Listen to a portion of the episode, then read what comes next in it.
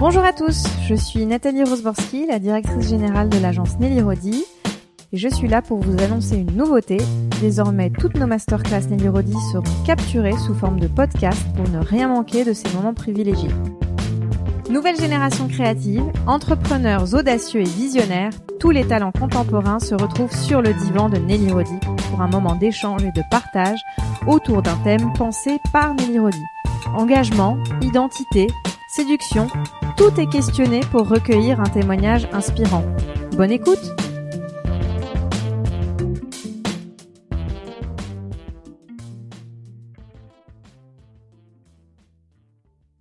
Sur vibreur ou silencieux. Vous avez le droit de tweeter. Hein Bonjour toi. vous avez le droit de tweeter, vous avez le droit de, de, de, réagir, vous avez le droit de tout. Interdit d'interdire, non? Voilà. Bon, ben, Sophie, je suis ravi de t'accueillir dans le cadre de nos, nos masterclass ce midi. Moi aussi, en coordonnée. Bah ouais, c'est vrai, on s'est fait. Euh, on sait pas. Euh, mais je vois que le rose tyrien doit être dans l'air du temps parce que. Ah oui. Il y a une autre représentante de, de ce shocking pink, euh, de ce pink punk aussi dans le, ici. alors, avant de démarrer, je remets un peu les choses en, en perspective. Euh, l'agence Nelly Rodi dans ce lieu chargé d'histoire. Pourquoi on organise des masterclass? C'est pour retrouver aussi euh, l'esprit de, de, ce lieu qui a été un salon littéraire, un endroit d'effervescence euh, culturelle, dans la musique, dans la poésie, dans, dans les arts. Et donc on a toujours eu envie de transmettre aussi cet état d'esprit, ces valeurs-là, ces voilà, de, de, de porter euh, des messages euh, prospectifs euh, en tout cas à l'adresse de, de, des gens qui fonctionnent dans notre, dans notre réseau, dans notre groupe, dans notre Dream Team. Euh, il s'avère que chaque trimestre, euh, on a une espèce de, baseline, de, fil conducteur dans, dans les, les souhaits qu'on émet d'inviter. On finit l'année avec la notion d'engagement. Il nous semblait intéressant et important de, de rassembler des talents, des experts pour réfléchir autour de cette notion-là, euh, parce qu'on a l'impression que euh, voilà, on est dans le politiquement correct, on est dans le le so-so, on manque de de personnalité avec des, des vraies visions, des vrais des vraies personnalités, des vrais engagements, des vrais ouais, des, des vraies passions. Et, et il s'avère que justement euh, cette notion autour de de nouveaux codes d'expression de, qui soient autour de nouvelles féminités, autour de, de, de prise de parole. Euh, on a eu autour de l'écologie ou d'autres d'autres univers, mais il nous manquait euh, euh, un témoignage, voilà, autour de, cette notion de féminisme. Et, donc moi, je, suis parti de on se connaît depuis quand même un petit moment. Hein. On, se, suit. Mais la publication euh, récente de, de Sophie, euh, un matin, un matin, j'étais féministe. Moi, ça m'a alerté parce que voilà, le titre, euh, comme si, tiens, c'était une anecdote. Ben non, pas du tout. C'est quelque chose qui, c'était trip, c'est ta vie, c'est, c'est, c'est ton âme. Donc, euh, bah, je te remercie d'avoir accepté de, de, de, venir échanger euh, à toi. sur le canapé. Le, voilà, l'idée, le, c'est justement d'y voir un petit peu plus clair sur qu'est-ce qui est en train de se passer euh, en ce moment. C'est vrai que cette notion du féminisme, c'est un sujet d'actualité, euh, mais pas que. Et hum, puis bon, en plus, ta personnalité un peu curieuse. Euh, ouais. En fait, on n'arrive pas à te mettre dans une dans une catégorie. J'aime pas les cases. T'aimes pas les cases. Euh, si tu peux replacer un petit peu, tu peux un petit peu te remettre dans le contexte par rapport à euh, à nos auditeurs à la fois et, et visiteurs aujourd'hui. Sophie Bramley, qui êtes-vous euh, je, je, suis une personne de sexe féminin. Jusque-là, vous pouvez suivre. Euh, c'est vrai que j'ai une carrière un petit peu euh, complexe à percevoir de l'extérieur, mais pas du tout pour moi, parce que j'ai beaucoup changé de voix. Euh, j'ai commencé comme photographe. Je, très jeune, j'ai eu la chance de travailler à Paris Match. J'avais 20 ans. ou 21 ans. Et au bout d'un an, j'ai trouvé déjà que je tournais en rond et que voilà, je photographiais des actrices, des chanteuses. Euh, et vraiment, j'avais pas à, me plaindre, mais je, l'univers devenait trop étroit. Je suis partie m'installer à New York sans trop savoir ce que j'allais y faire officiellement. Euh, des tu fais souvent les choses au feeling, quoi. Ouais. Ouais. ouais. Euh, officiellement, j'allais travailler pour Match et pour une agence, mais on me demandait des trucs, je sais pas, l'anniversaire de la mort de Marilyn Monroe, enfin des sujets hmm. qui étaient vraiment absolument inintéressants. Et au bout de quelques mois, j'étais à une fête et euh, il y avait des mecs qui dansaient euh, d'une façon que j'avais jamais vue, sur le coude, sur la tête, sur le dos, sur le machin. Donc je voyais ça pour la première fois avec beaucoup d'étonnement et du coup je me suis intéressée à savoir qui ils étaient, qu'est-ce qu'ils faisaient, etc. Et tout d'un coup j'ai été introduite dans le milieu du hip-hop où j'ai découvert qu'il y avait aussi euh, des graffiti artistes, euh, des rappeurs, etc. J'avais déjà entendu du rap mais sans connecter à l'idée que ce soit une culture ou un mmh. mouvement ou quelque chose. Et puis je suis rentrée dans ce tout petit monde parce qu'à l'époque euh, franchement, je pense que c'était peut-être 100, 150 personnes dans tout New York. C'était vraiment tout mm. petit. Donc très rapidement, j'ai rencontré tout le monde. Et puis, et ça c'est peut-être ma nature, parce, parce qu'il y a eu trois ou quatre autres photographes qui ont suivi les prémices de ce mouvement. mouvement mais moi, j'ai une passion pour l'intime. Et donc, au lieu de les photographier comme les autres photographes qui étaient américains, euh, comment, comment dire, dans leur splendeur, c'est-à-dire au moment où ils sont euh, prêts à entrer sur scène, gloire, le pouvoir, euh, au, plus beau d'eux-mêmes. J'aimais plutôt aller les photographier chez eux. Ils étaient très jeunes, ils avaient, enfin, souvent ils étaient mineurs, ils habitaient chez leurs parents, et quand je dis parents, je le dis vite parce qu'il y avait que la mère, dans des HLM, dans le Bronx. Euh, pour moi, petite parisienne, super bourgeoise qui débarque là, c'était vraiment le choc des mondes. Et puis, comme une bonne parisienne bourgeoise, j'avais mes petits états d'âme sur les difficultés de la vie, sur les emmerdements, je sais pas quoi.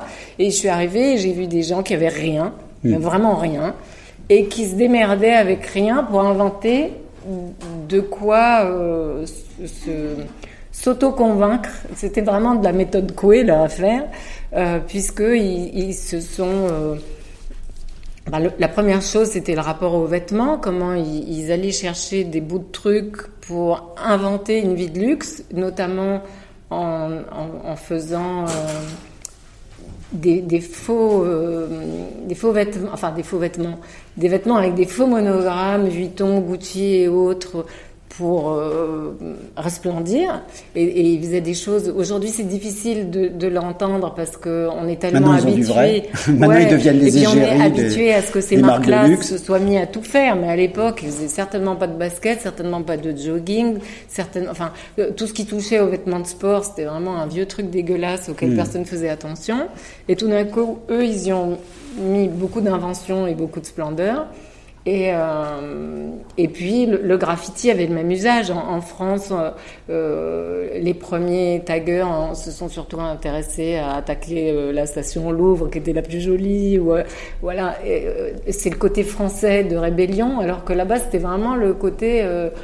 Bah, le Bronx à l'époque, c'était des immeubles tombés en ruine et, et, eux faisaient des graffitis très colorés, très grands, très magnifiques.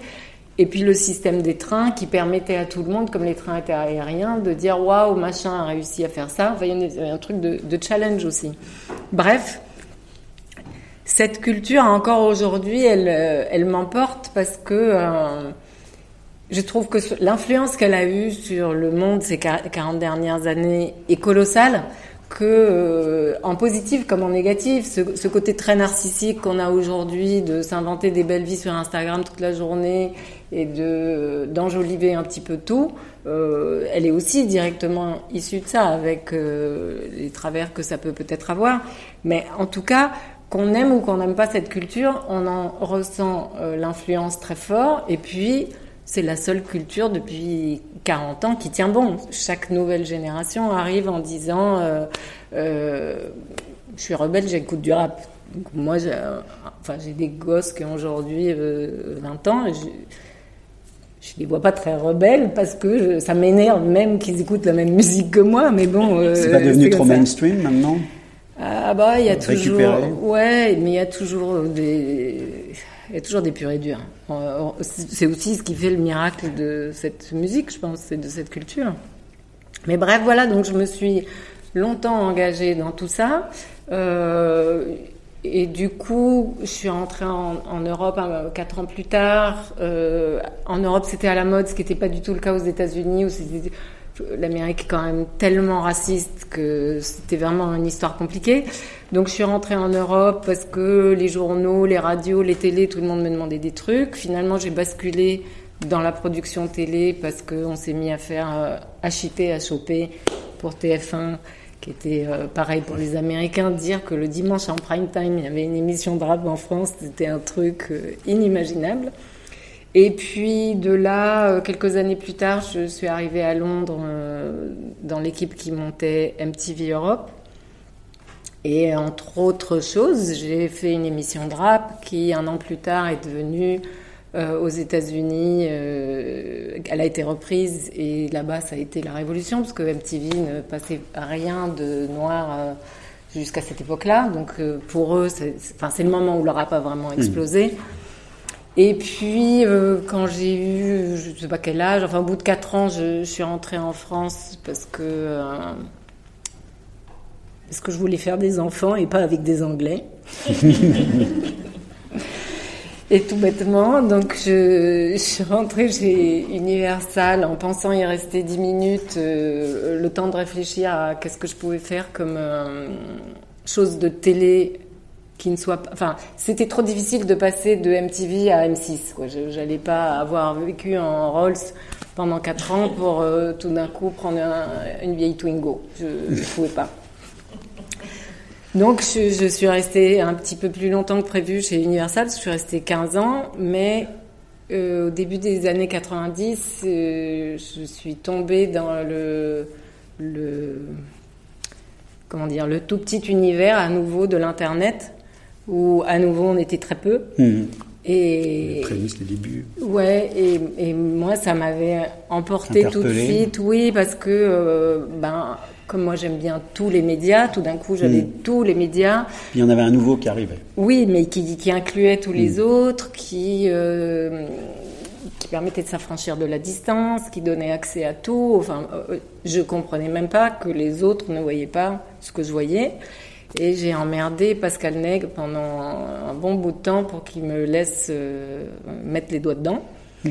Et on a commencé par faire un site, et puis il a eu un prix, puis tous les autres labels ont voulu avoir aussi leur site, et puis machin. Donc petit à petit, j'ai monté un gros labo mhm. où euh, j'avais énormément de moyens, une grosse équipe, et on a fait beaucoup de, de trucs, jusqu'à ce que euh, ça marche tellement bien que euh, tout le monde se mette à pirater de la musique, qu'on me demande de devenir flic.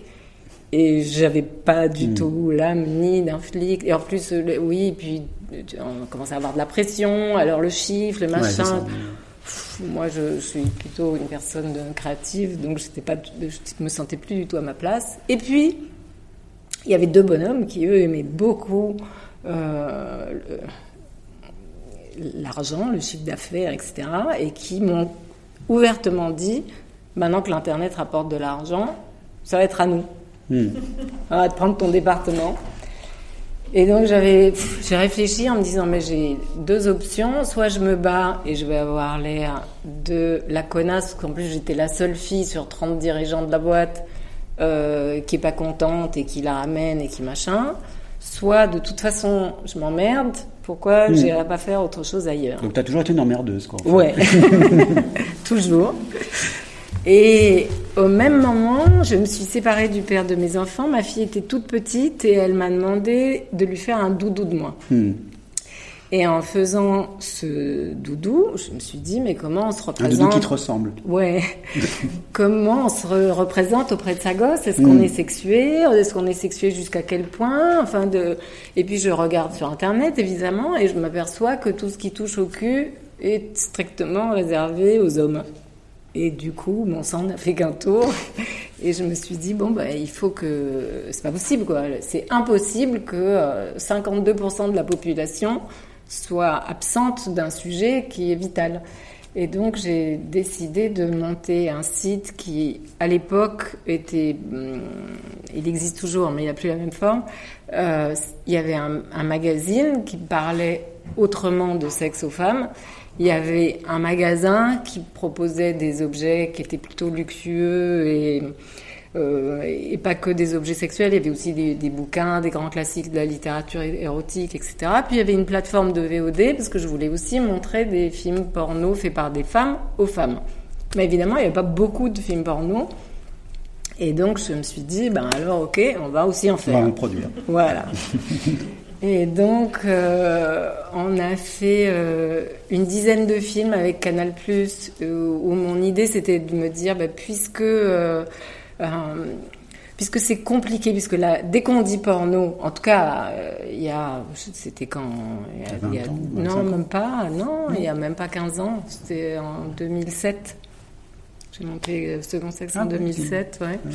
Euh, et donc à ce moment-là, je, ouais, porno dans la tête des femmes, ça sonnait euh, très moche. Et donc pour arriver à dévier l'idée qu'on pouvait s'en faire, je me suis dit il faut que je demande à des gens connus, à des femmes connues, Mm. euh, bah, réalisatrices, actrices, chanteuses, etc. Parce que pour que tout de suite on puisse se dire ah bah si c'est elle qui a fait ça, ça doit aller.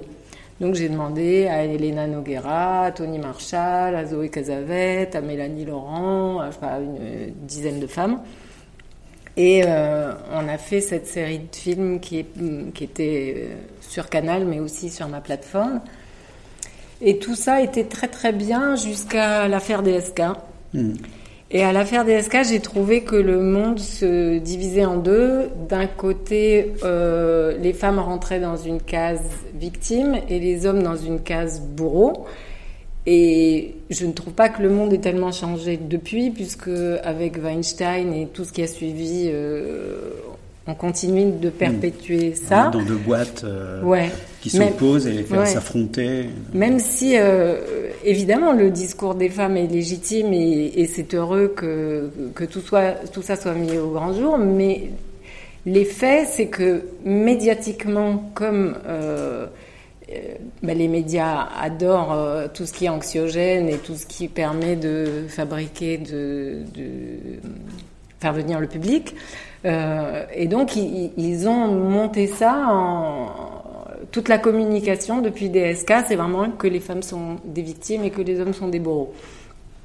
Y- compris d'ailleurs, du coup, dans certains mouvements féministes, on, reprend cette thématique-là parce qu'elle permet de faire avancer les choses. Mais moi, je n'en vois que l'aspect pervers, c'est-à-dire que euh, et, et je le vois d'autant plus que j'ai monté une association féministe et que les jeunes femmes qui viennent nous voir euh, sont beaucoup plus vulnérables que euh, celles que j'ai pu croiser euh, quand j'avais 20 ans, 30 ans, 40 ans, etc.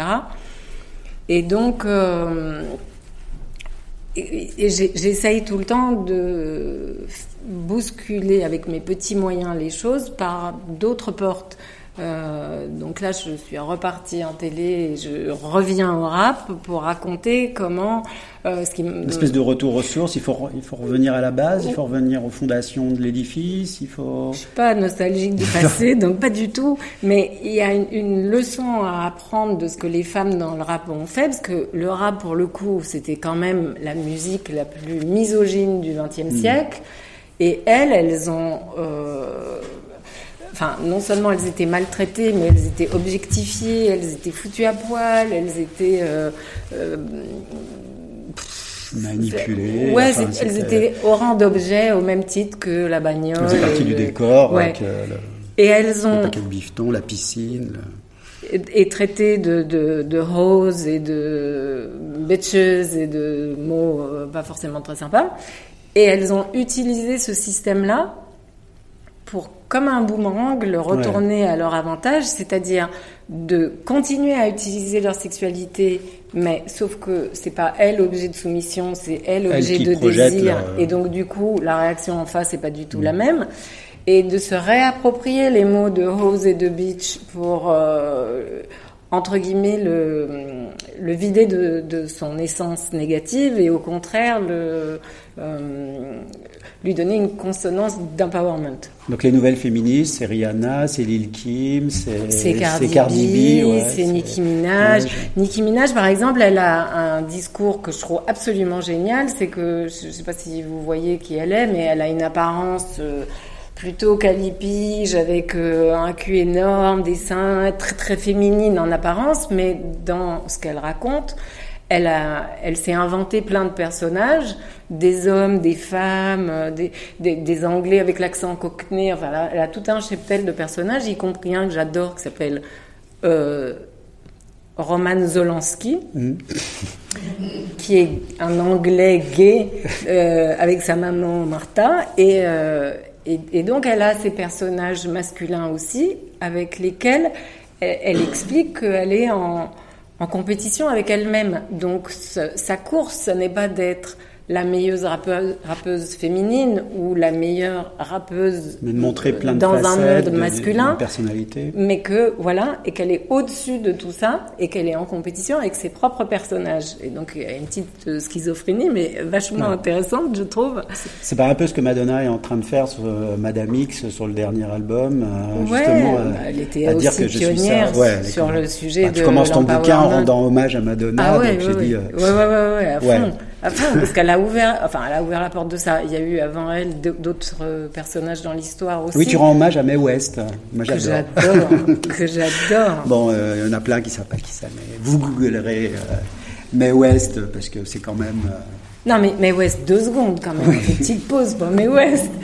C'est la seule femme de l'histoire du cinéma qui a écrit ses propres dialogues. Hmm. La seule fois où on lui a empêché de le faire, c'est le seul film de sa carrière qui s'est planté. Elle était la femme, la, enfin la personne la mieux payée des États-Unis derrière Hearst, qui était un énorme patron de presse. Donc c'était vraiment un personnage important. Elle a sauvé la Paramount de la faillite et elle était mais archi cul. Hmm. Euh, c'est euh, oui oui oui une de ses répliques elle en a des tonnes mais il y en a une que j'adore où il y a un type arrive je crois que c'était Gary Grant en plus qui, qui, vient vers elle et lui dit euh, Are you happy to see me or are you carrying a gun in your pocket? Et, voilà, elle était très très, elle, elle, a été en tôle parce qu'elle avait monté une pièce de théâtre sur le sexe qui avait vachement choqué l'Amérique parce qu'elle embrassait quelqu'un sur scène. Enfin, elle a vraiment hmm. bousculé et elle a gagné en bousculant. Et elle a terminé ses jours avec un bodybuilder de 30 ans de moins qu'elle, euh, avec qui elle est restée super longtemps. Mm. Enfin voilà, c'était une femme fascinante, comme il n'y en a plus. Elle avait euh, compris le pouvoir de l'image, elle avait compris le, ouais, mais nouveaux moyens de communication, tous ces nouveaux médias, elle les avait assimilés et elle jouait avec. Euh, et elle avait aussi compris le pouvoir du sexe, c'est-à-dire comment moi, j'ai une relation un petit peu particulière, euh, une façon de, de voir l'humain étrange, c'est que je ne comprends que les rapports de pouvoir. Pour moi, on est, voilà, soit on, a le pouvoir, soit on est soumis au pouvoir. Et pas toujours les mêmes personnes. ça, ça tourne. Euh, ouais. Mais, mais donc dans cette logique-là, si ça touche au sexuel, ben avoir le pouvoir, c'est montrer qu'on est un être sexué et plein de désirs, et donc qu'il n'y a pas en face d'agresseurs. Hmm. Ça n'est pas possible. Euh, les agresseurs, ils aiment les victimes, ils n'aiment pas les bourreaux. Donc voilà, c'est ce discours-là un petit peu radical que je tiens, qui ne passe pas toujours, mais je le tiens quand même.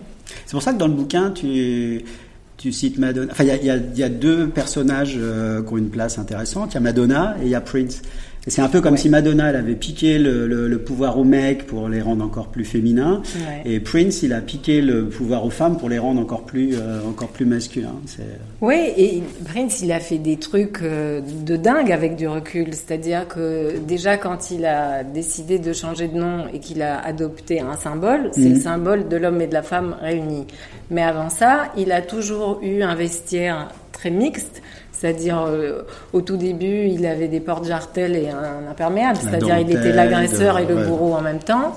Euh, il a, euh, et, et, puis petit à petit, tout au long de sa carrière, il a intégré. À la fin, il n'avait que des femmes musiciennes. Et, et moi, je ne peux pas m'empêcher de me dire aujourd'hui, euh, voilà, il a eu euh, qui était une batteuse exceptionnelle, Wendy et Lisa, qui étaient des musiciennes de dingue, etc.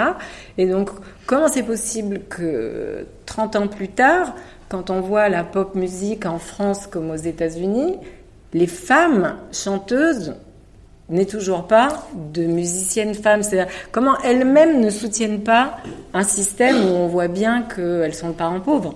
Euh, en musique, en cinéma, en n'importe quel domaine culturel. Et la culture, c'est très important parce que c'est ce qui véhicule les stéréotypes.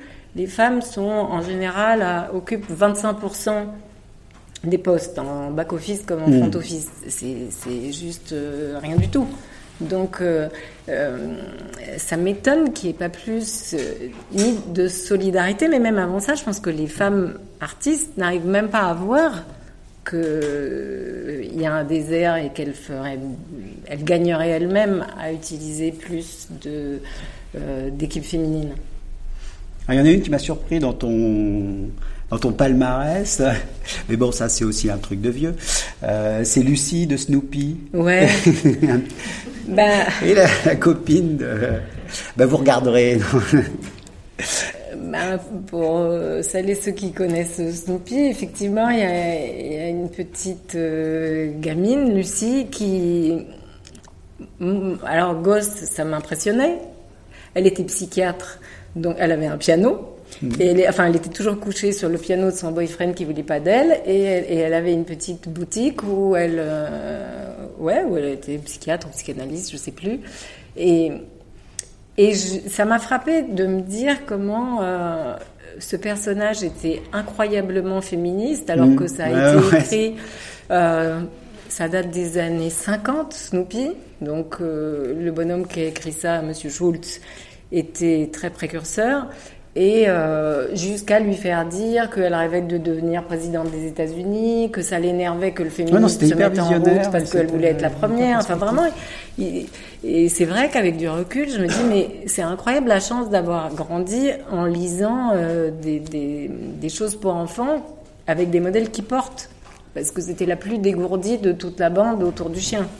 Alors, dans les modèles que que tu as mis en avant. Alors j'en ai découvert, hein, j'ai appris plein de trucs hein, dans ton bouquin. Qui était Sophie Germain, Margaret Sanger ah, et Anne-Joseph Terroigne de Méricourt. Ouais. Oui, parce que ce qu'il y a d'intéressant dans l'histoire des femmes, c'est que euh, on a l'impression qu'on va tout le temps vers du progrès, qu'il y a eu énormément d'avancées euh, ces dernières décennies et que la vie des femmes est de mieux en mieux. En réalité, quand on, fait un grand retour en arrière, euh, c'est pas du tout si évident que ça. Les femmes ont perdu énormément au cours des siècles. Et euh, T'as l'impression qu'il y a un retour à l'ordre moral en ce moment, il y a un retour de la oh, pudeur, de, l'autocensure. Ouais, tout ça, mais, mais, mais au, cours des siècles, le, fait que par exemple au début du Moyen Âge, les femmes pouvaient aller à l'université, puis tout d'un coup, on les a exclus de l'université. Le fait que, avant l'invention du monothéisme, il y avait des tas de euh, religions dans lesquelles euh, les, les, divinités, oui, mais elles avaient des rôles importants. Mm. Comment, par exemple, chez les Grecs, Athéna était la déesse de l'intelligence, de la guerre, de, des arts, de, enfin, c'était pas, euh, c'était pas du Caire, elle n'était pas la déesse de la fertilité. Mm.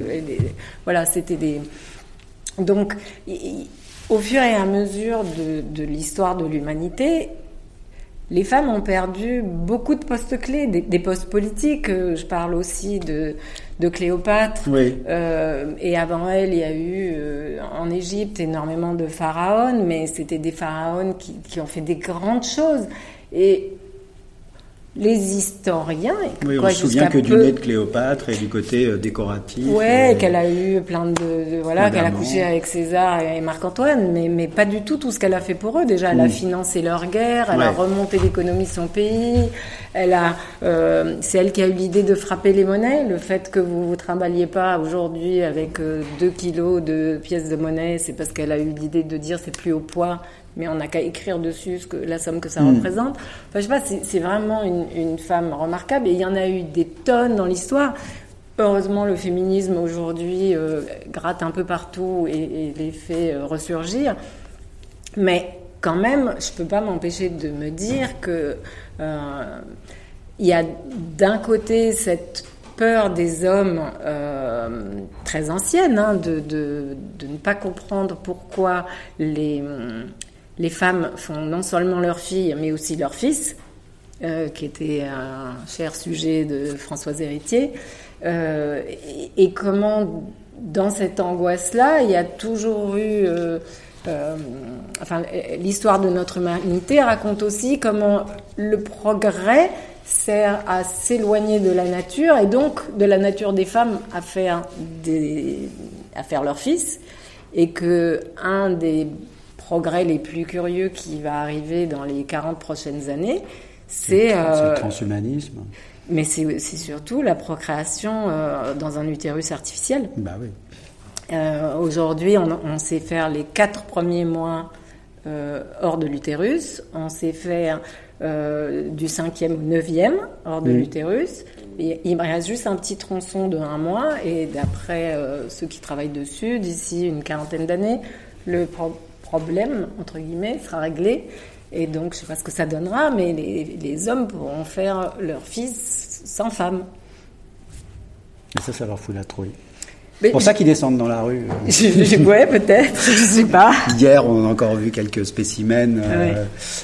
Voilà, ouais. Mm. Donc c'est la robotique humanoïde, c'est la fusion homme-machine qui Ouais, sera l'avenir du féminisme. Pour moi, le robot, oui. Euh, je, je pense que comme il est euh, non genré ou genrable euh, comme on l'entend, Mhm. euh, je, je pense qu'il va beaucoup aider, qu'il va aussi aider à se à, à se débarrasser de certains stéréotypes autour de en particulier de l'habitacle, comment on, on continue de penser malgré tout qu'une femme s'occupe mieux, s'occupe plus, dans les faits, elle s'occupe plus de la maison qu'un homme. Bah déjà, euh, voilà, si ça se délègue un jour au robot, je sais pas. il y a- enfin, je pense qu'il y aura plein de domaines où, où des stéréotypes féminins s'effaceront. Tu crois que les femmes sont prêtes à... Pas toutes, pas toutes, non. Il y a Euh, quelques-unes qui se crispent sur... euh, Mais il y a des hommes et des femmes qui Elles ont l'impression qu'on leur enlève le pouvoir. Et il y a euh, des hommes et- Cette forme de pouvoir-là. Oui, mais il y a aussi des mouvements contraires où on voit bien qu'il y a beaucoup de gens qui sont pour la fluidité des genres et que euh, on est en train de- d'inventer des tas d'étiquettes euh, sur euh, bah, plein de manières d'être homme ou femme et plein de manières d'avoir des sexualités d'homme ou femme, mais c'est aussi une façon de dire que c'est un continuum. Et on parle de plus en plus des transgenres et du Mm. fait que euh, il y a des possibilités. Maintenant, si on est tout à fait honnête, on n'a qu'à essayer de regarder euh, comment ça se passait dans la préhistoire avant l'invention de l'agriculture. Euh, au même niveau. la différenciation homme-femme, elle était super faible. La femme faisait à peu près la même chose que les hommes, sauf qu'elle avait en plus euh, un là, enfant à porter. c'est la sédentarisation qui a, Bah, qui a l'invention- entraîné cette, euh, Ouais, l'invention de l'agriculture. Ouais, parce qu'avant, a- ils étaient au même niveau, ils chassaient, ils se Ouais. nourrissaient, ils avaient euh, Mm. la même charge de graisse, de, de, et les morphologies étaient, euh, Étaient- assez équivalentes. Dès l'instant où on a commencé à être sédentaire, on a commencé à, Bah, on a inventé à la créer des propriété. typologies. Voilà, c'est ça.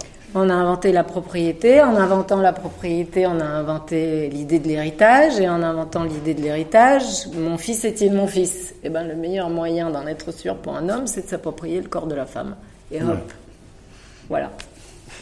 propriétaire de la femme, du cheptel, du terrain, de. euh, ouais, Ouais, c'est pour ça que tu cites Martine Rothblatt euh, dans les. Ouais, je la- j'adore. Je, je trouve que c'est une personne absolument incroyable. C'est Tu peux expliquer un petit peu qui est Oui, Martine alors, Martine Rothblatt est aujourd'hui la femme la mieux payée des États-Unis, mais c'est pas parce que elle est ça qu'elle est intéressante, c'est parce que euh, c'est quelqu'un qui euh, travaille sur. Euh, enfin, je vais le raconter rapidement. À 18 ans, il ne savait, il était homme, Martin, il ne savait absolument pas quoi faire et euh, il est parti à l'autre bout du monde, arrivé euh, en Australie ou je ne sais où. Il, il a une idée, il est rentré aux États-Unis et il a fait des études en parallèle d'ingénieur télécom et de droit.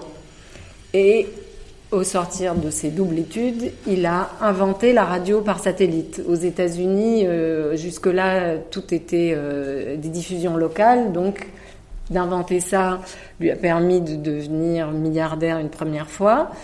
Et il a revendu au bout de quelques années tout ça, et il a commencé à s'intéresser beaucoup plus à, à, des choses. Euh, enfin, pardon, je fais marche arrière il est tombé amoureux d'une deuxième femme avec qui il a eu un enfant qui a eu des graves problèmes de santé. Et donc, pendant que la gosse était à l'hôpital, il, euh, cherchait partout, il, a, s'est mis à apprendre la, biologie et à essayer de trouver une solution pour sauver sa fille. Et personne ne voulait euh, lui vendre les, les vagues euh, brevets possibles. Et donc, il a compris que pour être pris au sérieux, il fallait qu'il se lance complètement dedans. Il a monté une boîte, il a engagé des grands biologistes et des grands chercheurs, il a acheté ce brevet qui avait jamais été testé sur des humains mm. pour 25 000 dollars. Et il a fini par non seulement sauver sa fille, mais mettre à disposition un médicament qui euh, a sauvé évidemment énormément de vies et qui à nouveau lui rapporte un milliard de dollars par an. Et sa boîte, c'est United Therapeutics. Voilà. Et donc maintenant, il travaille sur euh, comment récupérer, entre autres, il fait beaucoup de choses, mais comment récupérer euh, des organes de cochon dont l'ADN est proche d'une autre pour le bidouiller un petit peu et faire en sorte qu'on puisse faire avec des greffes aux humains. Mais entre-temps, il a aussi demandé à sa famille l'autorisation de devenir Martine, dans lequel il se sentait mieux que dans Martin. Et il a donc fait cette opération. Et comme il est, très à fond dans les nouvelles technologies, il a inventé l'idée de, matérialiser la conscience, de la télécharger sur des serveurs.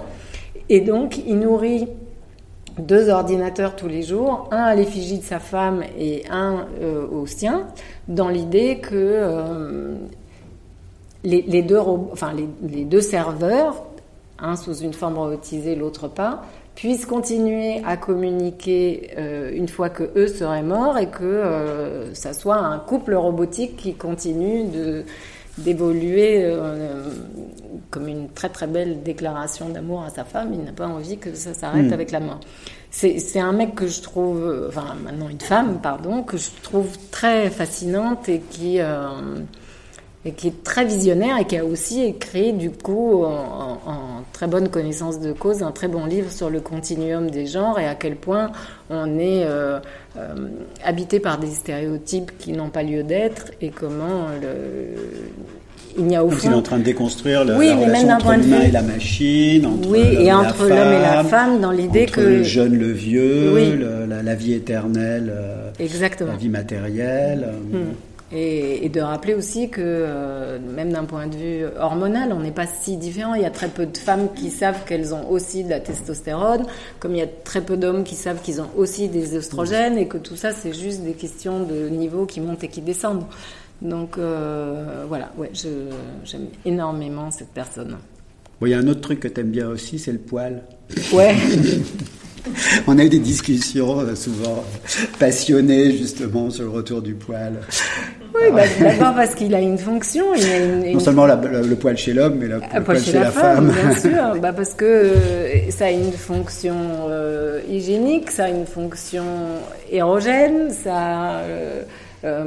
et puis surtout, moi je ne comprends pas du tout dans la non-pilosité qui est promue pour les femmes aujourd'hui, euh, j'ai un problème face à la pédophilie. C'est-à-dire qu'on est en train de, combat la pédophilie, que les femmes doivent avoir des sexes d'adolescentes ou de préadolescentes. mais que la pédophilie est à combattre. Donc pour moi, il y a un, message très paradoxal et contradictoire que je n'arrive pas à suivre. Non, il faut des poils. Il faut des poils. Il faut des poils. chez les hommes comme chez les femmes. Ouais. Qu'est-ce que j'avais noté aussi dans le... Ouais, tu rends aussi un hommage à, Delphine Orviller, euh, aussi euh, dans, dans, ton livre.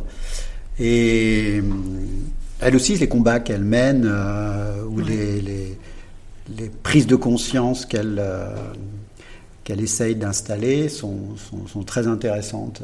Oui, mais je ne voudrais pas me permettre de, de, résumer ou de mal analyser son travail, mais ce, ce qu'elle fait pour mettre en valeur la. Peut-être qu'on remet euh, qui est Delphine. Donc, oui, tu as raison. Delphine Orviller est une des rares femmes rabbins en France. Elles ne sont que trois. Euh, elle est évidemment libérale et. Euh, et féministe. Et féministe. Et elle, elle ne cesse de détricoter entre autres les pages du Talmud, et de montrer à quel point, euh, euh, dans l'histoire ancienne, euh, non seulement le, féminin, on, accordait aux femmes une, intelligence qu'on leur accorde rarement aujourd'hui. Il y a plein d'histoires bibliques où, les personnages femmes sont vraiment hmm. très brillantes, mais aussi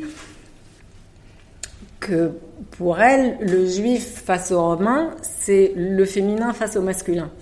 Que euh, les Romains, justement, avaient, euh, entre autres dans, leur euh, lutte contre les Juifs, une, une, représentation très virile hmm. de ce que devait être le, masculin, alors que le Juif avait une... Le féminin. voilà. Et, bon, entre autres, hein, je ne vais hmm. pas résumer sa grande œuvre comme ça, mais enfin, elle, elle écrit des livres super accessibles que je vous encourage vivement de lire, dont un qui s'appelle quelque chose aide. Euh, Moi, je l'entends plutôt en interview et, quand elle prend la parole. Euh, voilà, c'est... Et elle est lumineuse et, elle parle euh, formidablement bien, mais évidemment, ça.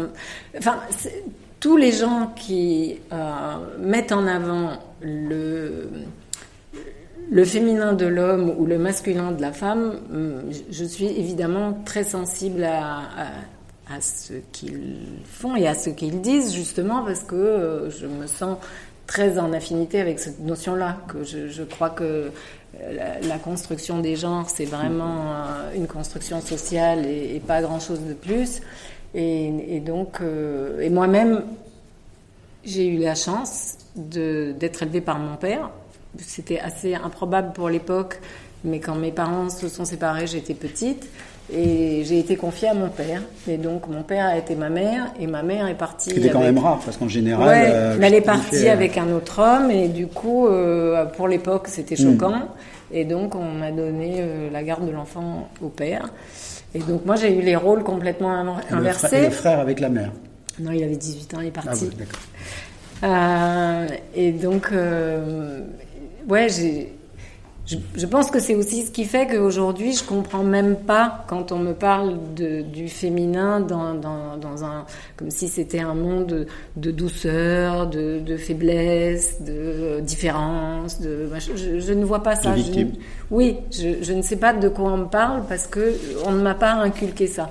Donc, euh, euh, j'essaye de convaincre autour de moi et de dire que du coup, si j'ai pu en bénéficier, c'est que c'est de la construction sociale et que ça peut euh, euh, être un exemple pour d'autres aussi. Moi, je suis par exemple très euh, pour dans la famille, euh, je pense que les, familles gays et, les familles monoparentales ayant l'obligation de réinterpréter le genre autrement, ben, je pense que ça aussi, ça aide à la déconstruction des stéréotypes et que euh, même si ça peut être étrange pour l'enfant, je pense qu'au final, il peut aussi en, bénéficier largement. Dans les portraits aussi que tu, tu cites, euh, il y a Catherine II de Russie. Ouais. ouais, parce que les, les femmes politiques et, et toutes dans l'histoire, euh, en tout cas pour celles dont on a su quelque chose, celles qui faisaient vraiment des choses, elles avaient évidemment une libido très forte, puisque la libido, elle, elle est... C'est le moteur. Bah, C'est oui, le driver. et ça vient avec le pouvoir, c'est-à-dire plus on a de pouvoir, plus on a de libido, plus on a de libido, plus on a de pouvoir. C'est un espèce de truc un peu bizarre, mais ça marche comme ça en tout cas. Et donc Catherine II de Russie, ce qu'il y a de marrant, c'est qu'elle s'est mariée très jeune avec un roi qui était impuissant, et donc dans son cas, c'est carrément le- la cour qui l'a encouragée à, à aller voir ailleurs si elle y était. Alors Elle y était. hein. elle y était dans, euh, dans l'espoir qu'elle donne un fils, euh, un héritier au trône. Et sauf que elle, elle a poussé ça beaucoup plus loin parce qu'elle a trouvé ça formidable. Et donc, un de ses anciens amants, qui était euh, euh, comment il Potem- Potemkin, Ouais. était chargée de recruter pour elle des hommes. Et elle avait une testeuse pour savoir si euh, le bonhomme allait correspondre à ses envies. Donc je, je trouve que c'est d'une modernité absolument euh, géniale. carrément porno, carrément érotique, et elle avait euh, un, pornographique. des- ouais, elle avait un salon de, de, de, de mobilier incroyable avec euh, ouais, des, des, des corps entrelacés, des, des, des, grands phallus, phallus, qui euh, portaient le plateau des tables, enfin des choses très très très très explicites. Fait par des grands artisans français, justement. Et, euh, et c'était une femme géniale qui, par ailleurs, a, a grandi euh, de, de 500 000 kilomètres carrés la Russie, qui a Elle permis aux femmes d'aller à l'école. Enfin, c'était vraiment la Ouais. grande Catherine. Ouais. Mais la, la grande Catherine aussi, euh, d'un point de vue libidinal. Alors justement, j'en reviens sur la Anne-Joseph Terroigne de Méricourt, euh, parce que j'ai appris un truc sur, euh, sur le 69, en fait. Bah, elle aussi, c'est un personnage assez génial. Donc, c'était. Je savais pas d'où ça venait, le 69, en fait. Et voilà. Euh, elle était euh, du- d'une bonne famille, je sais plus si c'était du nord de la France ou de Belgique, mais enfin quelque part par là. Et euh, un, un remariage malheureux a fait qu'elle s'est enfuie de chez elle, qu'elle est arrivée à Paris euh, très jeune et qu'elle ne savait pas très bien euh, de quoi vivre, donc elle a, elle- Disons qu'elle est devenue courtisane plutôt que prostituée, mais elle était aussi super douée et, et très. C'était à quelle période, ça? Alors, c'était avant la Révolution française. Ah oui, d'accord. Et donc, euh, est très politisée. Donc, elle s'est engagée au moment de la Révolution française. Elle a, euh, elle a écrit euh, beaucoup de textes. Elle a, euh, elle maniait le sabre et l'épée. Elle était, voilà, à nouveau très masculine entre guillemets, combattante, véhémente, et aussi détestée pour ça. Et donc, euh, elle avait une, elle occupait euh, une place politique intéressante, mais euh, Les livres d'histoire, ils en parlent pas beaucoup. hein. non. mais on, on en On parle. manque de Olympe de. Gouges, on manque Ouais. de Terroigne de Méricourt, on manque de... Mais c'est les femmes qui l'ont, qui ont eu sa peau. Euh, Un jour, elle est arrivée au Sénat et je crois qu'elle devait faire un discours. Non, c'est pas ça. Elle a vu des hommes se battre, qu'elle a voulu euh, se séparer. C'était un débat politique euh, euh, qu'elle voulait calmer. Et elle a énervé les femmes qui l'ont foutu à poil au milieu de l'Assemblée et avec beaucoup de violence. Et là, euh, son frère, pour la sauver, l'a fait passer pour folle et elle a terminé. C'est pour ça qu'elle a eu la tête coupée. Ouais, Ah elle, a, elle a terminé sa vie dans un asile à poil. Mais elle, elle est malgré tout euh, toujours présente, puisque la Marianne du tableau de, de la Croix. euh, Ah oui, la liberté guidant, La liberté guidant, guidant le, le monde. C'est le peuple, oui, c'est elle. Ah, d'accord. Et elle a aussi inspiré Baudelaire. euh, Dans Les Fleurs du Mal, il y a pas mal de poèmes qui sont sur elle. Donc elle, elle est restée, mais d'une façon, euh, bah, à nouveau, dans une place de muse, alors que c'était vraiment une, une combattante et une guerrière. Ouais. Bah, tu, tu cites aussi souvent dans ton bouquin le, le, le fait que le fait de se foutre à poil, ça désarçonne, ça Ouais. justement c'est Ouais. un espèce de de moyen drôle. de, de Parce que remettre les choses à plat. Ouais. Et Et, de- je, je l'ai vécu en fait. Euh, au début de Second Sexe, à un moment donné, une, une journaliste du site avait fait un papier parce que je crois que c'était au Congo. euh, Ah oui. Il y avait une, euh, une guerre euh, assez violente qui et, et, les femmes ne comprenaient même pas pourquoi on embarquait euh, leurs femmes, leur, leur pardon, mari. leur mari, leurs fils, leur euh, euh, voilà, tous les hommes étaient jetés en prison sans trop de raisons connues. Mm. Et donc elles se sont révoltées. Et il y a eu une marche qui a été organisée où des centaines de femmes se sont dirigées vers une prison pour réclamer la libération de leurs hommes. Et elles se sont retrouvées encerclées par l'armée et l'armée n'osait pas agir parce qu'il n'allait pas tuer des femmes non plus. Donc ça a duré des mm. heures. Elles pouvaient ni avancer, ni reculer, ni être libérées, ni rien. Et au bout d'un moment, elles se sont foutues à poil, toutes. Et l'armée s'est barrée en une seconde. La trouille. Parce que en Afrique, ben voilà. une femme à poil, ça porte. Ouais, c'est tabou presque. Ça porte malheur. Mm. Donc les hommes sont partis tout de suite. Et ce truc-là m'a frappé parce que mais vraiment, dans les semaines qui ont suivi, je rentre chez moi du boulot un soir et euh, j'avais une cuisine en longueur et mes gosses sont en train de se taper dessus. J'ai un garçon et une fille. Et mon fils empêche ma fille de, de sortir de la cuisine. Et elle se bat comme elle peut. Et je regarde ça en gueulant, mais euh, ça ne sert à rien. Et, et ma fille se fout à poil et mon fils se bat en courant. Et, euh, et c'est vrai que après, il y a des choses qu'on doit véhiculer euh, naturellement sans y penser, mais moi, je, je, suis plutôt toujours à poil. Je, je suis toujours en barésie, j'ai des trop courtes, j'ai des décolletés trop décolletés. Et, et, et, pour certaines personnes, c'est trop. Mm. Mais c'est vrai que mais ça a tout. Mais ça a ça m'a toujours permis de, de, faire ce que je voulais. Euh, très souvent, on me dit... De désamorcer les situations ouais, conflictuelles. Oui, oui. Et de, très souvent, on me dit, mais par exemple, dans le Bronx, comment tu faisais avec tous ces mecs et tout ça Mais euh, alors, un, évidemment, ils étaient plutôt flattés que quelqu'un s'intéresse à eux et les photographie. Mais deux, le fait que... Euh, entre guillemets, j'ai parce que c'est intéressant dans le rap, c'est les hommes qui avaient la flamboyance et, et les femmes étaient au départ habillé très modestement, euh, avec oui, des polos fermés, etc.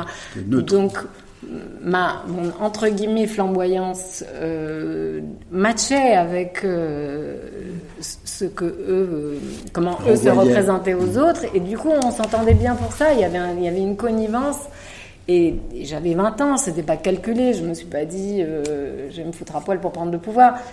Mais c'est venu comme ça et je me suis rendu compte. Mais ça forge au... le respect souvent. Ouais, je me suis euh... rendu compte au fur et à mesure du temps que. Le mec recule souvent en se disant euh, non, elle est pas capable. Ouais. Et ça arrive comme. euh, oui, et, une forme de... et comme je parle assez facilement de sexe aussi depuis toujours, j'ai grandi en écoutant. James Brown et, et, et la, toute la musique euh, black américaine qui parle que de cul. Mm. Donc pour moi, c'est normal de parler de cul. Et je vois bien que euh, ça crispe et, et, que du coup, euh, bah, quand ça crispe, c'est un super terrain pour moi. Ça veut dire que je peux mettre un coup de pied dans la fourmilière et avancer. J'aime mm. bien. Oui, j'aime bien. Bon, on va voir. Est-ce qu'il est qu y en a qui ont des petites questions? Pas des questions, pas petites. Des... Ah, mais bien sûr Ah oui ah. Bien sûr Alors, Anne Perroine de Méricourt a, aurait écrit un livre. Il est, il est contesté, mais en même temps, il est à la BNF, donc on ne sait pas si c'est vraiment elle qui l'a écrit ou pas, mais ça ne change rien. Parce enfin, que, il existe. Oui, il existe et il lui est attribué, et surtout, étant donné son discours, ce serait logique qu'elle mmh. l'ait écrit, parce qu'elle aussi pensait que la sexualité était un bon outil. Mais enfin bref, elle a écrit un manuel à l'usage des jeunes filles qui veulent se prostituer, dans lequel elle donne plein de recommandations euh, d'hygiène et autres. Ouais. et, euh, et à un moment donné, elle parle de position sexuelle, et c'est la première à écrire, à décrire le 69 en l'appelant 69. Mmh. Voilà. Donc, et en, en une espèce de promotion de l'égalité en disant c'est la figure la plus universelle et la plus ouais. égalitaire possible et la figure idéale puisque l'homme et la femme sont au même niveau ou, ou deux femmes ou deux hommes sont au même niveau actif et passif en même temps voilà, c'était la petite histoire. Mais il y a plein d'autres euh, personnages euh, passionnants, vous verrez euh, si vous, vous avez bouquin. Sophie Germain, Margaret Sanger, moi j'ai des, Ah et puis des profils qui, qui m'ont bluffé, à qui on doit beaucoup de choses. Beaucoup de choses. Beaucoup de choses. J'ai appris plein de trucs. Ouais, alors des questions? Soyez pas timide. Hein. Non. Juste un, truc, comment tu te situes par rapport à Caroline Forest, Forest? Très bien. non, je trouve que c'est une femme formidable qui fait, euh, qui est très très très courageuse et que euh, ça dépasse de loin le cadre du féminin féministe. Elle, elle, prend des positions que peu de gens, hommes ou femmes, euh, arrivent à prendre. Donc, je suis très admirative de son travail. Bon, tu avais monté un think tank où j'ai eu la chance de faire partie de, du projet les 52. Ouais, euh, L'Observatoire des futurs. L'Observatoire des futurs, ouais, avec des parenthèses euh, sur le E et avec Caroline. C'était vraiment intéressant cette démarche justement d'aller vers les entreprises, d'aller vers les, les politiques, d'essayer de leur faire prendre conscience avec tout un euh, un groupe de, gens qui, qui, proposaient, qui réfléchissaient, qui, qui perturbaient, qui, qui initiaient. Euh, Caroline dans l'aventure. et l'idée de, de, ce think tank, qui aurait bien son actualité aujourd'hui, mhm. c'était de voir comment le féminisme avait bousculé la société et du coup comment on pouvait faire pour que et les hommes et la société et les entreprises y trouvent leur compte. Et c'est toujours autant d'actualité, mais nous ne sommes plus en activité. Non, mais. on a écrit un livre. Ouais. Ouais. Non, mais. Mais ça avait eu. voilà, on avait allumé des petits feux dans des, grosses boîtes, des, boîtes du CAC 40, des multinationales, enfin, des. Mm. Voilà, quand même. Euh, Planter des petites graines. Des petites graines.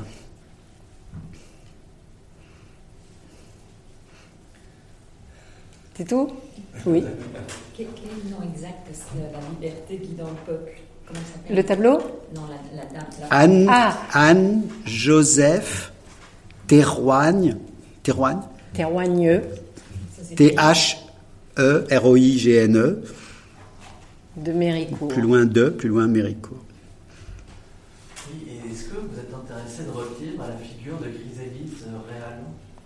Alors, euh, j'avais été contactée à un moment donné par quelqu'un qui faisait un documentaire sur elle.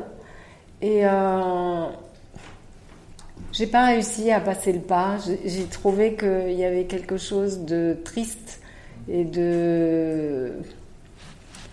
Euh, ouais, je, crois que j'aime bien la flamboyance et l'énergie et que du coup, c'était pas tout à fait un parcours dans lequel euh, je pouvais me reconnaître, même si elle est très intéressante.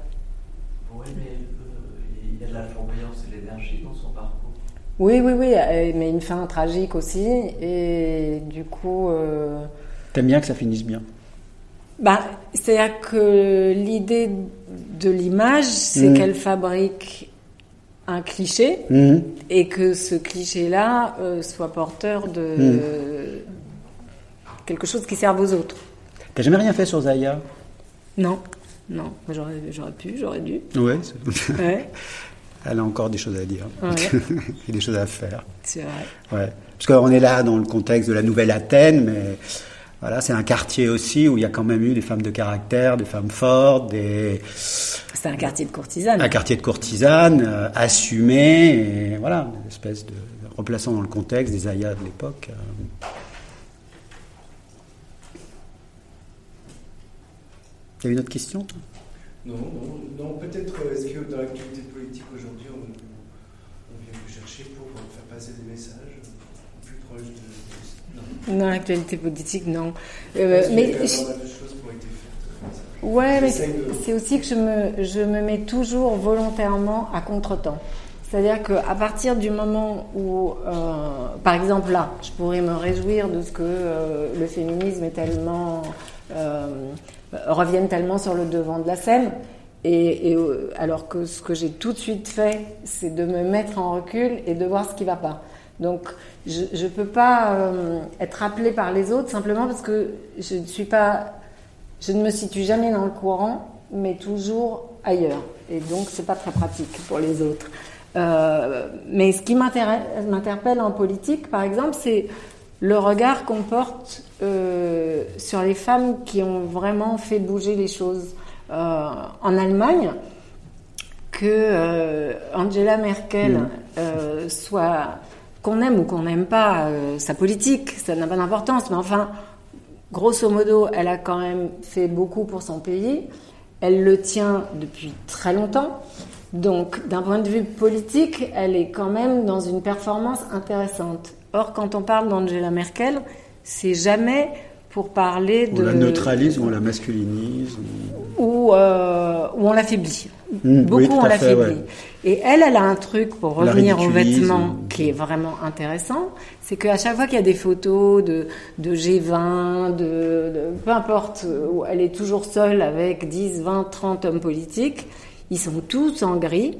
Et elle, elle a toujours, toujours, toujours des couleurs flamboyantes. Sur la photo, on ne voit qu'elle. Bon, il y avait évidemment cette photo géniale où elle aboie sur Trump, mais euh, bah, parce qu'en plus tout son langage, toute sa communication non verbale est, est vraiment forte. Et donc voilà un personnage qui ne cesse d'envoyer des clichés très forts de ce que peut donner une femme dans le monde politique, et ça n'est jamais décrypté de cette manière-là, Mhm. évidemment pas par le monde politique, mais pas non plus par les médias, qui, qui, qui passent à côté de, de, de- de ce tour de force exemplaire, parce que euh, euh, Margaret Thatcher, on l'a traitée de dame de fer, euh, euh, Theresa May n'a pas fait long feu et on a dit pique-pente sur elle. Enfin, les rares fois où on a une femme politique en Europe qui prend un peu de pouvoir, elle est vite... Christine Lagarde Ouais, elle, elle a bien Mm. échappé à ça, c'est vrai. Mais elle n'a pas eu. Enfin, le FMI, c'est super important, mais en Mm. Europe, elle n'a jamais eu un, Oui, c'est poste aussi. c'est- presque un peu abstrait. C'est Ouais, voilà. une position un peu générique et Ouais, pas, ouais. pas très impliquée, pas très. Et du coup, oui, ça m'intéresse beaucoup de voir. La reine d'Angleterre. Mais elle dit rien. Mais ça, ouais, ça m'intéresse de voir à quel point on ne veut pas décrypter un langage qu'elle a organisé toute seule pour euh, montrer sa puissance. Et ouais, ça c'est, ça en dit long. Et c'est, curieux que euh, même chez les femmes, on ne relève pas euh, la façon dont elles communiquent. Parce que pour les femmes, elle a pas l'impre- on n'a pas l'impression qu'elle soit femme. Enfin, elle- Ni On qu'elle balance soit pas des féministe, clichés, ni rien. ouais. Alors, et, et alors qu'elle fait un vrai boulot féministe intéressant, moi je trouve. Moi, j'avais une question pour Vincent. On parle beaucoup de culture. Est-ce que dans l'univers du design, tu vois aujourd'hui des femmes qui ont justement cet apport euh, qu'il y en a certaines. Il y a une très bonne table ronde à, à Maison et Objets. là, voilà, le, le design a-t-il un genre Avec Nathalie Crasset, justement, élément euh, perturbateur et espèce de Jeanne d'Arc, euh, au propre comme au figuré de certaines postures. Non, c'est un univers où il va falloir, euh, là aussi, euh, s'attaquer à déconstruire les stéréotypes. et, on avait eu le cas dans le, dans le think tank qu'on avait imaginé de c'est Olivia Chaumont, personnalité qui au départ était un homme euh, qui est devenu femme. Euh, et quand elle se présentait, au départ, il se présentait, il disait architecte. Et puis après, euh, après son, son, son opération, après sa, sa transformation, continuait à se présenter architecte. Et, et tout d'un coup, les interlocuteurs disaient, bah oui, architecte d'intérieur. Voilà, comme si, voilà, donc Mais c'est très il y a encore du boulot dans, Ouais. dans, dans, dans la Ah. création. Euh, Quand on va des, des femmes fortes, bon, euh, enfin, il faut qu'elles occupent l'espace. Bon, nous a quittés, mais, Mais c'est intéressant ce c'était un, fait, masterpiece. euh, Odile Deck, elle est obligée de se construire un personnage, obligée de, de surenchérir. Là, va y avoir une expo euh, très intéressante, fondamentale à la Fondation Vuitton sur euh, Charlotte Perriand. Perriand. Charlotte Perriand, dans le genre euh, rebelle, euh, transgressive, euh, ficheuse de bazar, euh, elle se pose là. Et on ne se rend pas vraiment compte de, ce qu'elle a pu faire bouger comme ligne, comment elle a déconstruit à la fois des stéréotypes, à la fois euh, dans sa vie personnelle, dans sa vie de créatrice, dans sa vie, dans sa vie de mère. Enfin, c'est vraiment très intéressant. Donc il y a du boulot encore dans la création. Mais si, si je peux me permettre, euh, juste sur l'architecture, moi je trouve très intéressant de voir comme l'architecture, donc essentiellement faite par des hommes, euh, est toujours dans la verticalité et la verticalité de plus en plus haute. On a un grand concours de zizi sur qui aura la plus haute tour du monde et comme on a eu euh, la ruine de l'île de Pâques à force de faire des statues de plus en plus hautes. Et donc quand des personnages comme Zaya Hadid arrivent arrivent à occuper une telle place dans l'architecture, c'est rare que les femmes arrivent à faire autant. euh, t'as- dit Zaya. Ah oui, bah voilà. Voilà. Peut-être que Zaya, demain, sera une grande Ouais. architecte. Mais, Elle a des- Et donc, comme elle a utilisé la forme molle avec, euh, avec un génie, enfin la forme, la, la courbe, la, rondeur, la- le- c'est extraordinaire que. Alors pour moi, c'est vraiment euh, la, Angela Merkel de l'architecture. Mm. Elle, elle- elle est toute seule à imposer complètement autre chose avec un immense succès. Mais dans le euh, design, euh, les femmes sont, sont, sont, sont rabaissées. Ouais, mais ça passe au stade de décorateur, décoratrice. euh, ça devient très anecdotique. Ça de, voilà, c'est. C'est pas sérieux. Ça fait pas sérieux. Et quand certains posent des questions sérieuses, je reprends Nathalie Crasset, ça dérange. Parce qu'on lui dit, ah bah oui, c'est naïf, c'est ludique, c'est, voilà, c'est, c'est pour les crèches et les, les machins. Donc, euh, on cantonne la femme à une idée de, de bienveillance, de caring, de, de distraction, et pas de, pas de fondamental, quoi. Donc, euh, il y a du boulot. Il y a du boulot. J'en vois, vois pas d'autres. Petite question.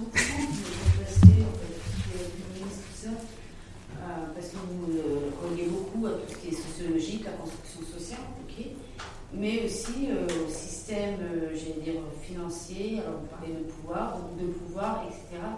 Et à contrario, euh, dans tout ce que vous appelez la flamboyance, a une dimension de pouvoir dans la flamboyance. Mais je veux dire, les flamboyants existent parce que euh, tout le monde ne peut pas être flamboyant. Et la vraie réalité, c'est pas la personne qui est flamboyante, qui effectivement acquiert une position, qui, à qui peut être une image positive ou pas. En fait, je dirais, c'est- la masse des non-flamboyants qui font l'égalité. Enfin, entre guillemets.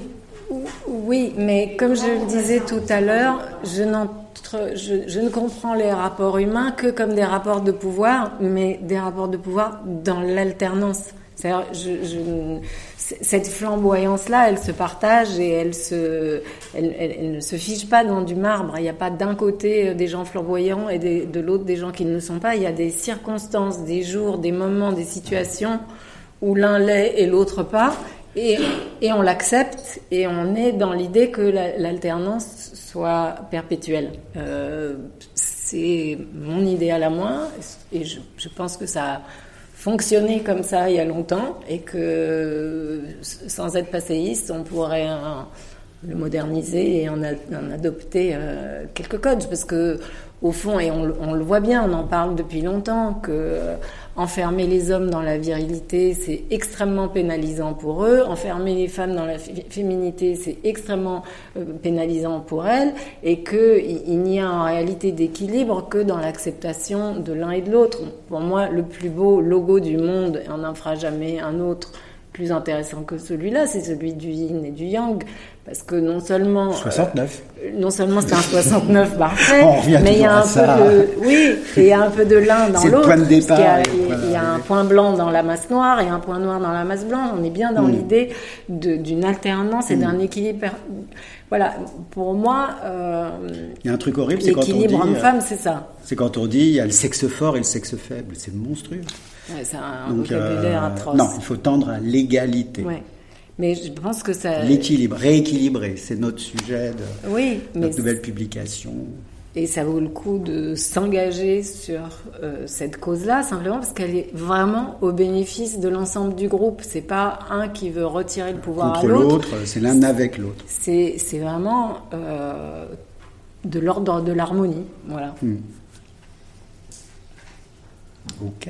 Ouais. Et vous, en tant que féministe, euh, qui est violence faite aux femmes, on- alors va c'est long comme sujet d'excision, Ah, vous les plombez pour Ok.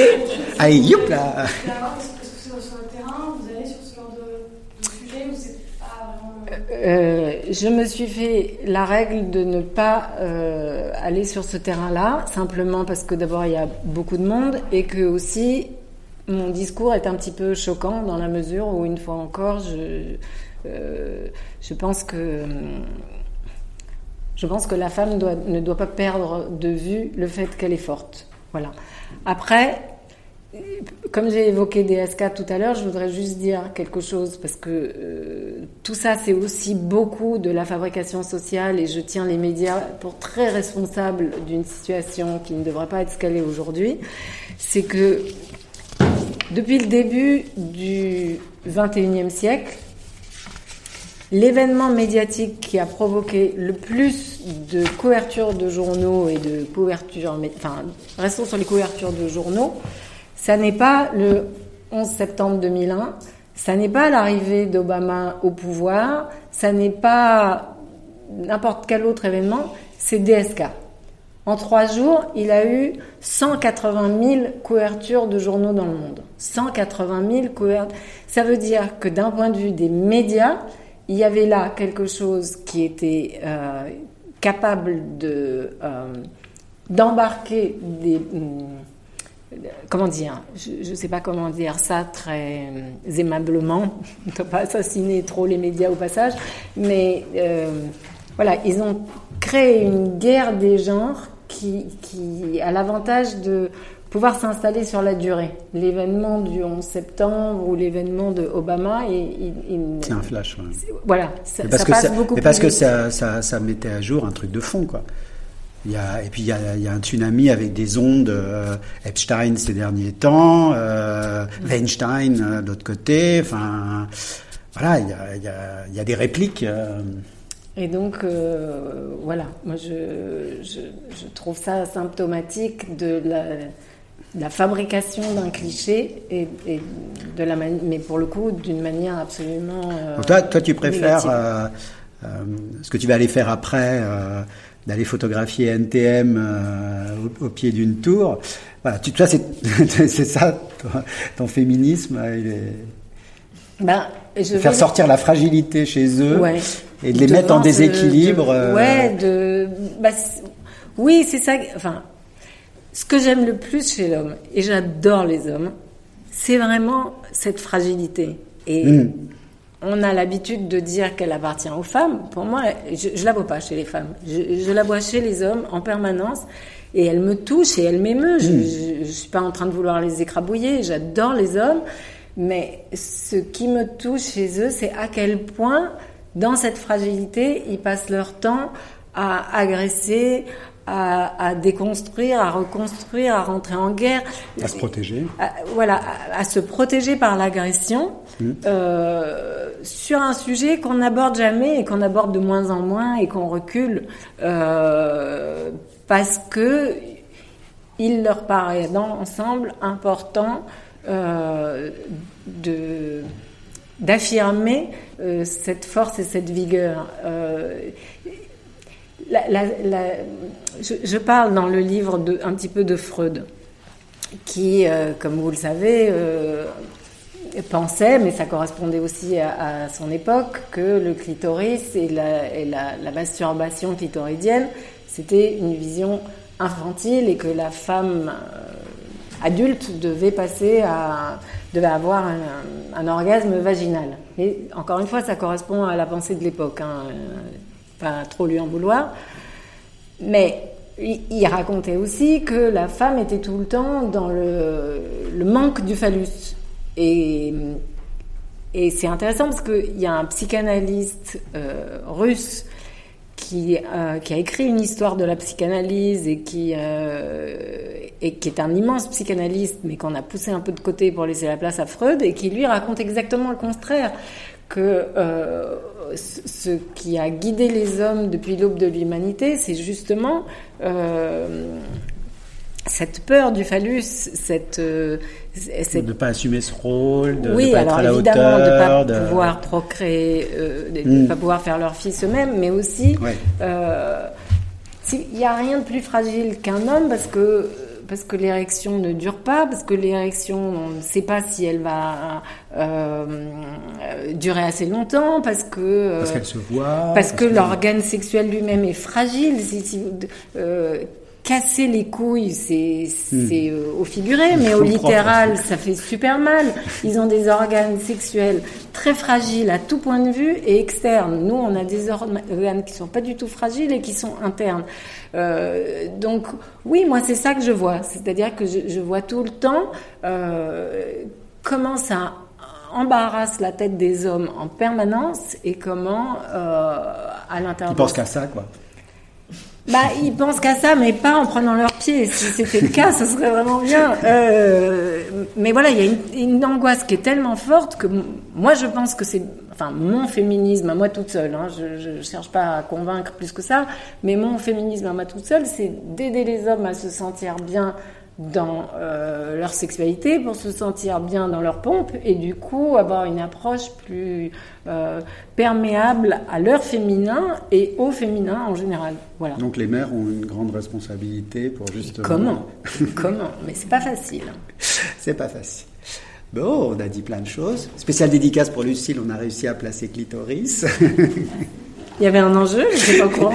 non, on a, des, un euro? on a des gimmicks euh, comme ça. bon, Il faut que je file. ouais, on va faire une petite photo de, une petite photo de groupe. Merci pour cette écoute. Retrouvez notre prochain épisode dans deux semaines sur Apple Podcast, SoundCloud et Spotify. Et suivez toute notre actualité sur les réseaux sociaux de Nelly Rodi. À bientôt!